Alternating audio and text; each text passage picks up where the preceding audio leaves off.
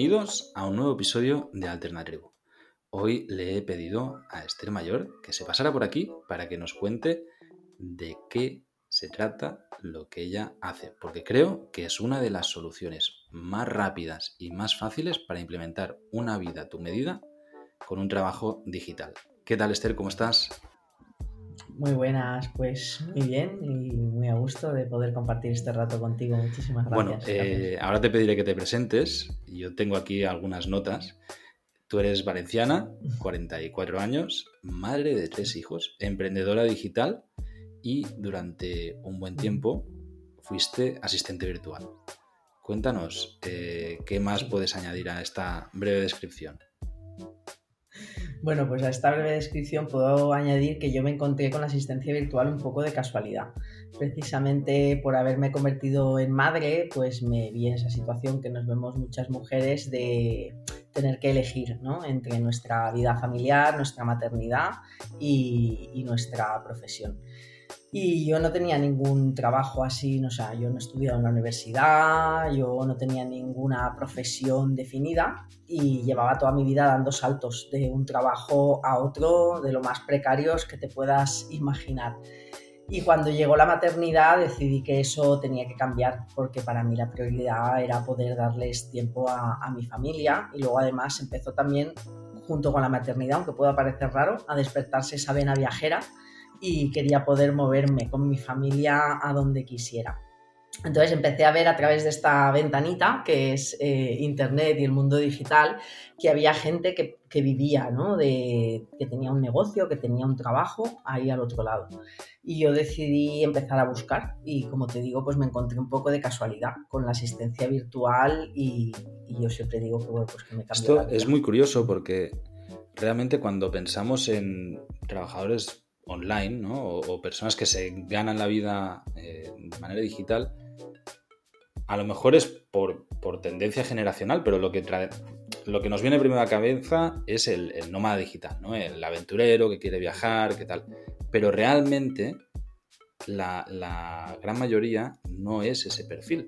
Muchísimas veces es el perfil tuyo, ¿no? El que es descrito, el decir, no es que yo lo que quiero es conciliación familiar, o sea, yo lo que quiero es no tener un trabajo de mierda, con todo el perdón, para dedicarme a lo que yo quiero, desde donde yo quiero y poder atender a los míos y compaginar ambas cosas, ¿no? Mi vida profesional la creo desde donde sea, que también puede ser mi propia, mi propia casa o incluso eh, una oficina, ¿no? También conozco a, personas que lo que han decidido es, oye, lo que hago es me, me, abstraigo unas horas, me voy a mi oficina, estoy trabajando ahí, luego vuelvo en un coworking o cualquier cosa así. Eh, Vale, para volviendo a, tu historia personal.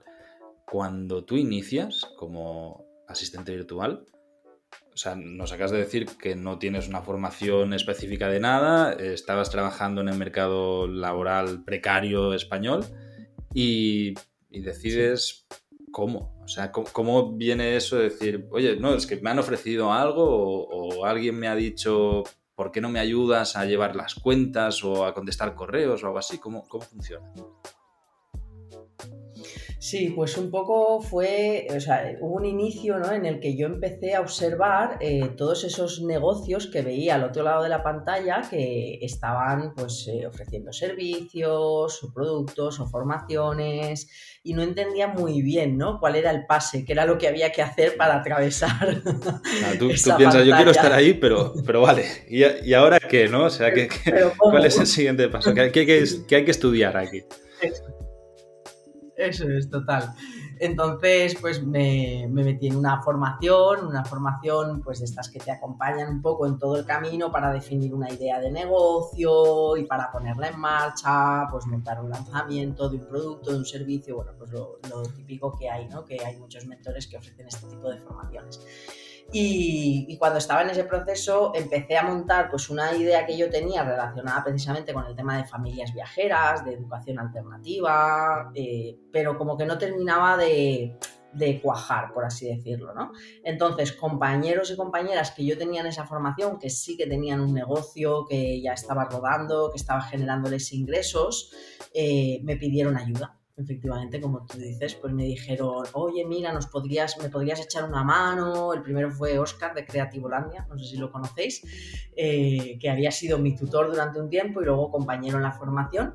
Y, él me dijo, ¿no? Pues que necesitaba a alguien que le echara una mano pues con la atención al cliente, con el soporte, con la edición de algunos vídeos y algunas cositas así.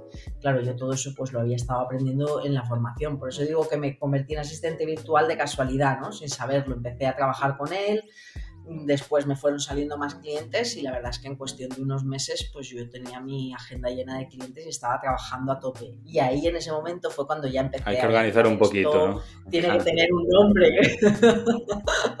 esto tiene que existir, no creo que me lo haya inventado yo, ¿no?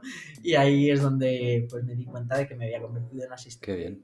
Y todos estos, al final, claro, yo lo veo desde el otro lado, ¿no? Del lado del emprendedor donde tenemos también contratados a, varios asistentes virtuales. O sea, al final, muchas veces por un perfil técnico le decimos, no, es que es un diseñador, pero bueno, al final lo que hace es asistirme en diseños. O sea, da igual, eh, ¿no? viene, a, englobar todos los servicios que necesitamos. Llega un momento en el que los negocios o, los emprendimientos, cuando son unipersonales, y esto creo que, es muy interesante de analizar, nos saturamos. O sea, todo depende de nuestra figura, ¿no? Y yo, Carles, soy el que está detrás de Vive Distinto, por ejemplo, y, todo lo que hay allí soy yo. Pero claro, yo no soy capaz de gestionar absolutamente todo, dar todo el soporte, dar las formaciones y además generar el contenido, contestar los correos, etcétera, etcétera. Entonces llega un momento en el que empiezo a decir, vale, entra algo de dinero, necesito ayuda, pero no puedo contratar a nadie a sueldo porque no me lo puedo permitir entonces, ¿qué hago? No? Y, es ahí donde entra el papel de, los asistentes virtuales. Que muchas veces, en mi caso, son personas que, aunque tengan una base, no tienen la formación que yo necesito para, esa tarea en concreto, porque normalmente son demasiado personales, ¿no? Pues, pues por lo que sea, en, los proyectos al final soy yo que está contestando, etc. Pero el recorrido es muy corto, o sea, yo me doy cuenta de que si alguien que ya tiene una base de como tú decías, hacer diseños con Canva, eh, gestionar correos, entender lo que es un hosting y cómo funciona, todo este tipo de cosas, la contabilidad y demás, con esa pequeña base se amolda muy rápidamente a lo que son mis necesidades como emprendedor y a mí me soluciona un montón de problemas.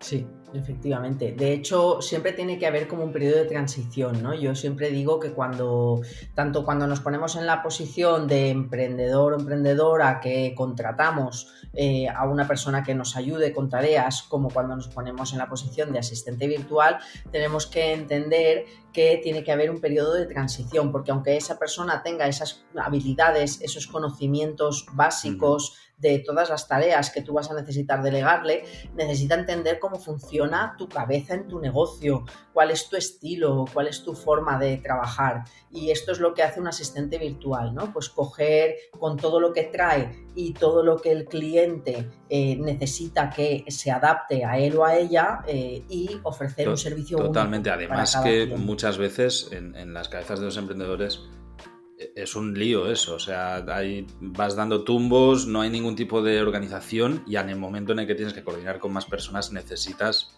pues eso, ¿no? Estructurar, que al final la, adaptación es por ambas, por ambas partes, o sea, también el que está del otro lado tiene que empezar a, saber cómo delegar cosas porque si no se vuelve caótico y se hacen las cosas dos veces o no se hacen.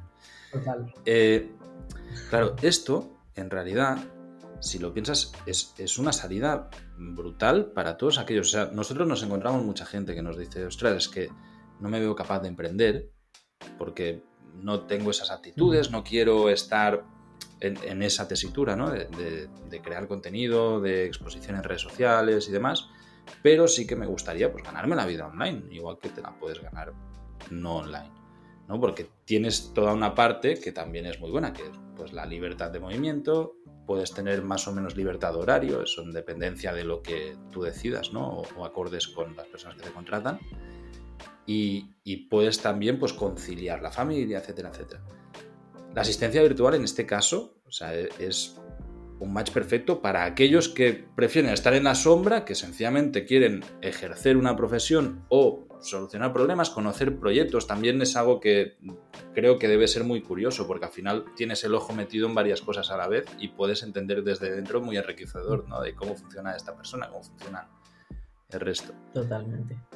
En tu formación, eh, bueno, cuando he visto en la página, dices textualmente que ayudas a mujeres a comenzar un nuevo camino profesional para ser jefas de su vida.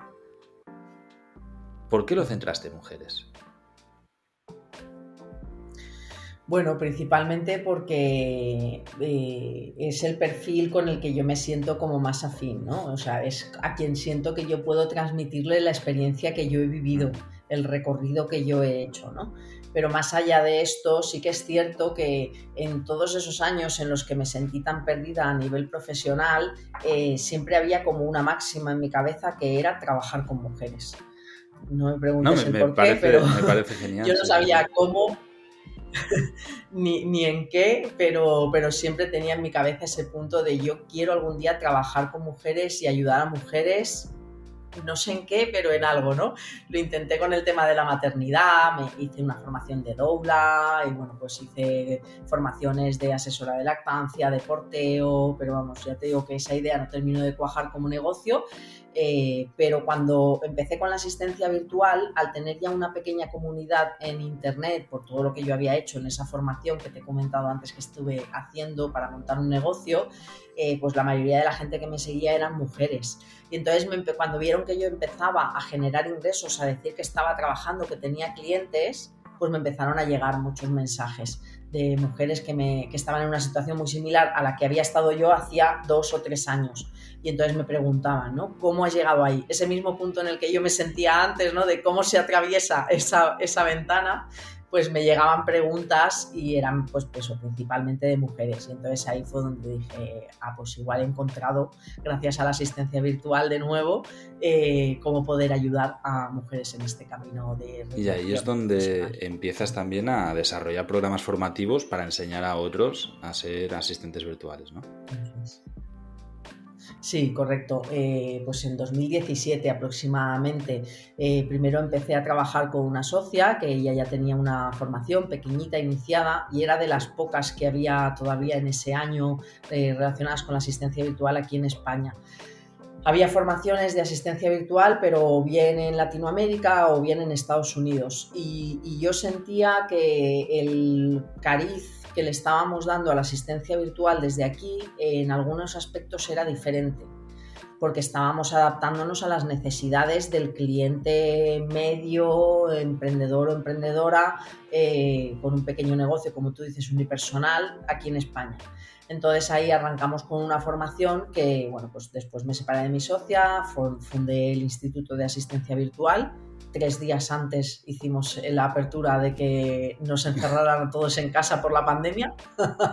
un momento ahí crítico, eh, pero con esa idea, ¿no? De adaptar la formación a el perfil de cliente que hay aquí, que no quiere decir que las alumnas no puedan trabajar para clientes de fuera, pero tiene, es una asistencia virtual pues como muy full stack que yo le llamo, ¿no? O sea, con, una capacidad, una habilidad de tener esa visión interna del negocio que, de nuevo, como tú decías antes, nos da esa capacidad de entender cómo ayudar en las diferentes áreas de negocio y aunque el cliente solamente nos delegue una o dos tareas, siempre vamos a entender cómo esas tareas afectan al resto de las áreas y de las tareas del negocio y vamos a poder ¿Podrías decir que el mayor cliente o el mayor perfil de clientes es este, es el de emprendedores unipersonales que, tienen pequeños negocios digitales y necesitan ayuda?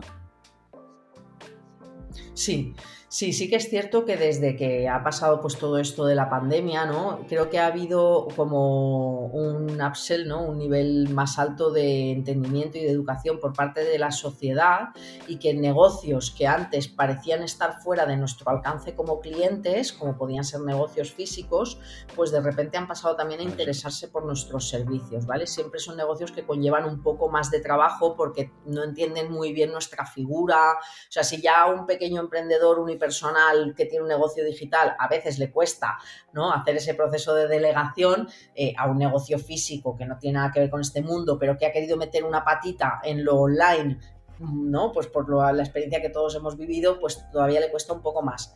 Pero sí que suelen ser este perfil justo de iba a preguntarte eso, porque creo que las pymes cada vez van a tender más a, externalizar pequeños servicios, ¿no? Que, al final se van a apoyar en asistentes virtuales o en, gente freelance ofreciendo esos servicios, sencillamente por, por cómo va la sociedad. O sea, justo en cuanto empezó el tema de la pandemia, se hizo un cambio de chip, se avanzó 10 años en el, modelo de negocio tecnológico, o 20, no sé, pero fue un antes y un después.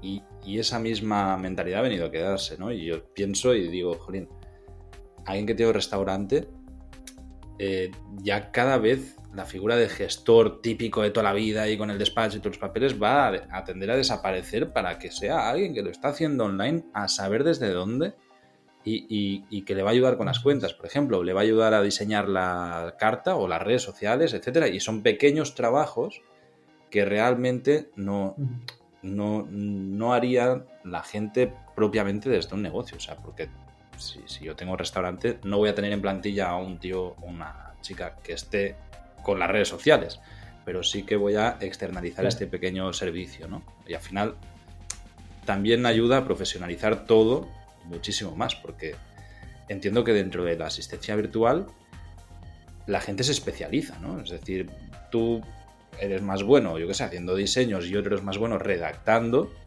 Oye, pues voy a potencializar esto porque si lo potencio además puedo vender un poco más caro mi servicio. Entiendo que, que funciona así, ¿no? Sí, yo siempre me gusta decir que la asistencia virtual es una especialización en sí misma, ¿vale? Eh, sí que es cierto que hay una tendencia, porque me parece que al final cuando alguien que no conoce de nada este entorno digital se adentra en una profesión como es la asistencia virtual, abre una puerta a un montón de áreas y de habilidades que inevitablemente pues le van a permitir decir, ah, oye, pues yo conecto más con esta tarea o con esta habilidad, ¿no? Pues lo que tú dices, pues a mí la redacción, yo les enseño redacción básica y transcripción de textos, cosas así, ¿no? Pero siempre hay compañeras que dicen, mm. oye, pues es que esta parte de la escritura a mí me está gustando mucho, pues voy a hacer cosas de copy y me voy a especializar en esa dirección pero sí que hay un grosso de compañeras que se quedan como tal dentro de la asistencia virtual, por lo que te digo eh, de que es esa figura que puede ayudar en todo y que entiende cómo funcionan todos los hilos internos del negocio. Entonces, puede haber o esa finalidad de especialización en un área o en una tarea en concreto, como podría ser pues, diseño, copy, ¿vale? Puede haber también una especialización por nichos, ¿vale? Hay asistentes virtuales que son full stack, que trabajan en todas las áreas, pero que dicen solo trabajo para negocios que se dedican a los viajes, o solo trabajo para negocios que son de coaching. Y luego también está pues ese grosso, como te digo, de compañeras que dicen, no, yo soy asistente virtual, cojo clientes de cualquier área o de cualquier sector eh, y puedo desarrollar pues un paquete de tareas que al final, pues cuando, sobre todo cuando hay un cliente que delega por primera vez, ese cliente no tiene economía para poder pagar un copy por aquí, un diseñador por allá. quiere una eh, navaja suiza. quiere, algo que solucione todo. por favor, ¿no? Entonces ahí es donde entra en juego eh, pues este papel de la asistente virtual full stack que puede desarrollar todas esas. Me parece muy interesante y, además creo que, que es algo que tiene que ser apasionante, o sea, porque al final te ayuda a desarrollar, o sea, tienes que estar continuamente aprendiendo de absolutamente todo. Evidentemente, a, mí se me hace imposible no pensar en, la figura que tengo yo, que es, al final se ha convertido en mi mano derecha, que es Ana, que, es nuestra asistente virtual, también está en, en la comunidad Alternatribu y es la que nos ayuda en absolutamente todos los negocios que tenemos. Y, claro, lo ibas desarrollando y me daba cuenta de que sí, de que a veces nos hace cualquier cosa. O sea, puede ser un diseño como contabilidad, como ayuda en alguna historia, o coordinar a otros externos que tenemos o a otra gente que está también en la, dentro de nuestro equipo técnico, digamos, ¿no? Que, hagan determinadas cosas. Claro, para alguien que diga, que nos está viendo y dice, si es que yo quiero arrancar, ¿vale? Quiero ser asistente virtual pues no tengo ni idea de, cómo llegar a este otro lado de la pantalla, cómo conseguir trabajo. me ha parecido muy interesante algo que has dicho antes, de, que en el mismo grupo en el que tú te estás formando ya te empezaran, te empezaran a contactar otros compañeros ¿no? que necesitaban cosas que tú ya te ofrecías y, de ahí ya te iban saliendo de trabajo. Esto nosotros lo vemos también dentro de la comunidad Alternatribu, la, la comunidad privada, donde pues hay emprendedores y hay gente que tiene conocimientos específicos, pues yo que sé, de desarrollo de Java o, de cualquier cosa, y, ya poco a poco pues se van haciendo match, ¿no? Y van saliendo pequeñas sinergias. ¿Crees que es de las mejores maneras de conseguir trabajo, estar en este tipo de comunidades, estar en grupos, tener contacto con otras personas que, que a la vez están también emprendiendo o están en la misma situación? Sí, totalmente. Yo creo eh, que hay dos grandes formas de encontrar clientes eh, cuando te dedicas a esto de la asistencia virtual. Una de ellas es formar parte de comunidades de emprendedores.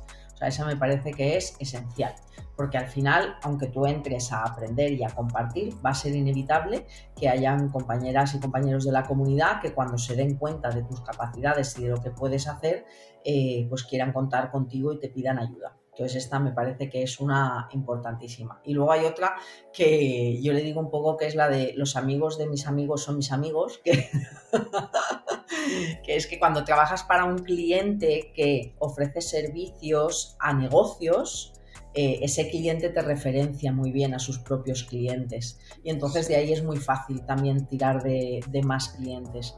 Eh, entonces me parece que son las dos fórmulas principales para mm. poder obtener clientes. Tiene toda la lógica. Te quería preguntar también, que es algo que me encuentro mucho, sobre todo con mujeres que, son oyentes del otro podcast, del de Noma Digital, o, o, me leen en la newsletter y demás, y tienen miedo a reinventarse por la edad. Es algo que, pasa muchísimo y, me encuentro a, ya te digo, sobre todo mujeres entre 40 y 50 que están en un punto en el que de golpe dices, vale, eh, puedo estar pensando en la jubilación, pero queda la de Dios. Y me encuentro en una situación en la que no sé si reinventarme o no, o qué, qué hago. Estoy en una situación en la que estoy mal, pero además es eso, ¿no? Pues que, el, el, provenir es 25 años, a lo mejor más, en este trabajo de mierda que no soporto. Entonces, ¿qué voy a hacer, no? Claro. ¿Es el perfil que más te llega? E, este tipo de personas? ¿O también está la gente joven que tiene ganas de, sencillamente viajar y, tener la libertad? A ver, la verdad es que el rango de edad de la gente que nos llega al Instituto de Asistencia Virtual es bastante amplio, ¿vale? Pero sí que es cierto que yo te diría pues que como el 60-70% de las compañeras eh, están entre los 40 a los 55 esa es la edad de la mayoría. Y luego hay algunas compañeras que están por encima de esa edad. Yo tengo alumnas de 63 años, de 64, de 62, de 61. Y también tenemos algunas alumnas que están en los veintitantos, en los treinta y tantos. Eh, pero el grosso está en la cuarentena, porque mi sensación es que es ese momento en el que de verdad, o sea, una de dos, o lo traes ya de serie y, bueno, pues esa gente más joven, ¿no? Que ha vivido más en este entorno digital eh, y lo tiene como un poco más integrado y ve más fácil poder acceder a una profesión o a un negocio digital, eh, o llegas a esa edad de los 40, 50, que te sientes como muy lejos de este entorno digital, eh, que sientes que ahí no hay hueco para ti y que, pero que al mismo tiempo, como tú dices, ¿no? Dices, jolín, es que aún me quedan 15, 20, 25 años por delante y estoy hasta el gorro de este trabajo, ¿no? Y quiero hacer algo diferente con mi vida. Y entonces ahí es como que es un punto de inflexión de o lo hago ahora, ¿no? Empieza a entrar como ese, ese, da igual que tengas 40, que 45, que 50, pero cuando llegas a ese punto, lo que yo veo muy generalizado es o lo hago ahora o, se, me va a pasar ya no lo voy a hacer, ¿no? Sí, algo así, sí. Entonces es como que, sí, que está esa franja de edad en la que hay como una, esa crisis existencial de querer dar un cambio en la vida y la parte profesional, pues yo creo que es esencial, que tiene que sí, Además, mira, yo quería hacer una referencia a esto que decías desde el otro lado, desde el punto de vista de emprendedor. Debo decir que cuando he trabajado con personas que ya tienen experiencia laboral y que tienen años de trabajo, casi siempre ha ido muchísimo mejor que con gente joven que está comenzando. Porque el que está ya en los 40 y, se mete en esto, o a los 50, va en serio, no va a estar eh, dando tumbo, no va a estar metiendo la pata constantemente o se le van a olvidar cosas. O sea, tiene ya un recorrido que, dice, no, o sea, yo me tomo muy en serio esto. Esto es curioso porque muchas veces cuando vemos las cosas digitales, no le damos la importancia que merecen. Como es algo digital, dices, bueno, pues sí está ahí. Pero realmente si, te paras a pensarlo y dices, no, no, es que si, si voy a trabajar de asistente virtual, mi vida cambia. O sea, todo mi, todo mi entorno va a cambiar completamente. Y, a tomar por culo el trabajo que odio, a tomar la oficina, los trayectos hacia ir a trabajar, voy a pasar a, revolucionar mi vida, ¿no? Entonces, esto pasa también en, los emprendedores digitales, ¿eh? que muchas veces veo emprendimientos que, bueno, voy probando poco a poco, o incluso con la fotografía esto, que nosotros damos mucha formación, y dices, es que, tío, si te lo mm. tomas en serio de verdad, esto es un antes y un después que viene a quedarse y, y tu vida pasa a girar en esto, ¿no? Porque también es cierto que tu vida actual gira en torno a una profesión que normalmente no estás muy satisfecho con ella, ¿no? O no te llena. O sea, si, es muy curioso como por inercia en la vida no digital aceptamos que toda nuestra vida gire en, torno a algo que no nos está llenando, pero en cambio cuando hacemos la apuesta digital no apostemos suficiente como para decir, no, es que quiero que mi vida gire en torno a mí. Para aquellos que, digan, vale, sí, me encantaría, ¿Cuáles son, no sé, seguro que tienes rápidamente un, listado, los trabajos más típicos que hay que hacer? ¿En qué hay que tener conocimientos? ¿En idiomas? ¿En redacción? ¿En WordPress? Pues a ver, te digo, la verdad es que, o sea, antes de responderte a, este, a esto te confirmo, y va enlazado, ¿no? Que muchas veces no tienes por qué traer ya esas habilidades o esos conocimientos eh, de trabajos previos o de formaciones previas aprendidas, ¿vale? Porque hay mucha gente que piensa que tiene que venir ya con algo, ¿no? O sea, es como la compañera o la alumna que viene de haber estado trabajando como administrativa lo tiene más fácil que yo que he sido dependiente en una tienda de ropa. No tiene por qué, ¿vale? Porque realmente son tareas básicas, son tareas sencillas, que cualquier persona que tenga una mínima afinidad, facilidad con, eh, con la tecnología, con lo digital, ¿vale? Eh, puede aprender. Las tareas principales que se desarrollan son la atención al cliente, esta es como la piedra angular eh, de, muchos negocios que nos solicitan eh, acompañarles en la atención tanto a los clientes internos como a la comunidad que tienen, a la que pueden ser pues, eh, futuros clientes. la parte de facturación también es una tarea bastante solicitada, pero nosotras no somos contables. ¿Vale? Yo siempre digo que nosotras somos la persona que implementa el trabajo, ¿vale? pero no eh, tenemos ciertos niveles de responsabilidad en cuanto a estrategia, ¿vale? o esa parte. También desarrollamos tareas, se nos suele pedir mucho la edición de vídeo básica, o sea, pues clientes que tienen pues eh, sus redes sociales y que se graban un vídeo y nosotras pues sacamos pues pequeños extractos, les ponemos subtítulos, sacamos el audio si tienen un podcast y le ayudamos con la gestión del podcast, eh, el hecho de hacer creatividades con una herramienta tan sencilla de usar como es Canva, ¿vale? Para las redes sociales o para diferentes medios de comunicación que el cliente utilice, para crear un cartel, para cualquier cosa, ¿vale? De este tipo. Y luego también, eh, pues hay una parte en cuanto al, a ese marketing, ¿no? Eh, en el que nosotras, como decía, no somos estrategas, pero sí que al final, por todos los conocimientos que tenemos de todas las áreas, pues podemos al cliente. Tienes visión de pájaro de todo el negocio, claro. Al final tienes la misma visión que el emprendedor sin estar pensando, que a, mí es algo que me pasa mucho. O sea, al final, si yo tengo que estar pensando continuamente en generar contenido, pierdo la visión estratégica del negocio porque estás centrado, focalizado en algo, ¿no? Entonces, el abstraerse, decir, no, a ver, ¿cómo va esto? Podemos tirar por aquí, por allá, he visto esta oportunidad. Es algo que el asistente virtual tiene esa misma visión sin la necesidad de estar pensando en el, en el contenido que tiene que crear. Total, efectivamente. O sea, si la asistente virtual está trabajando en diferentes áreas, sabe que si ha hecho estas tareas en X áreas, esto repercute eh, o va a generar un efecto en esta otra área y que eh, ahí hay una tarea también que atender, ¿no? Pues con el tema web, por ejemplo, eh, esas actualizaciones, ese mantenimiento de información, el cambio de fotos, duplicar una landing, pues muchas veces nosotras como emprendedoras estamos ahí enredados en la creación de contenido, en el acompañamiento de alumnos o de comunidad y nos perdemos muchas veces en todos esos detalles que se van quedando ahí colgando del negocio. Yo siempre digo que las asistentes virtuales somos cuidadoras de negocio. Me gusta mucho, me gusta mucho, además el papel.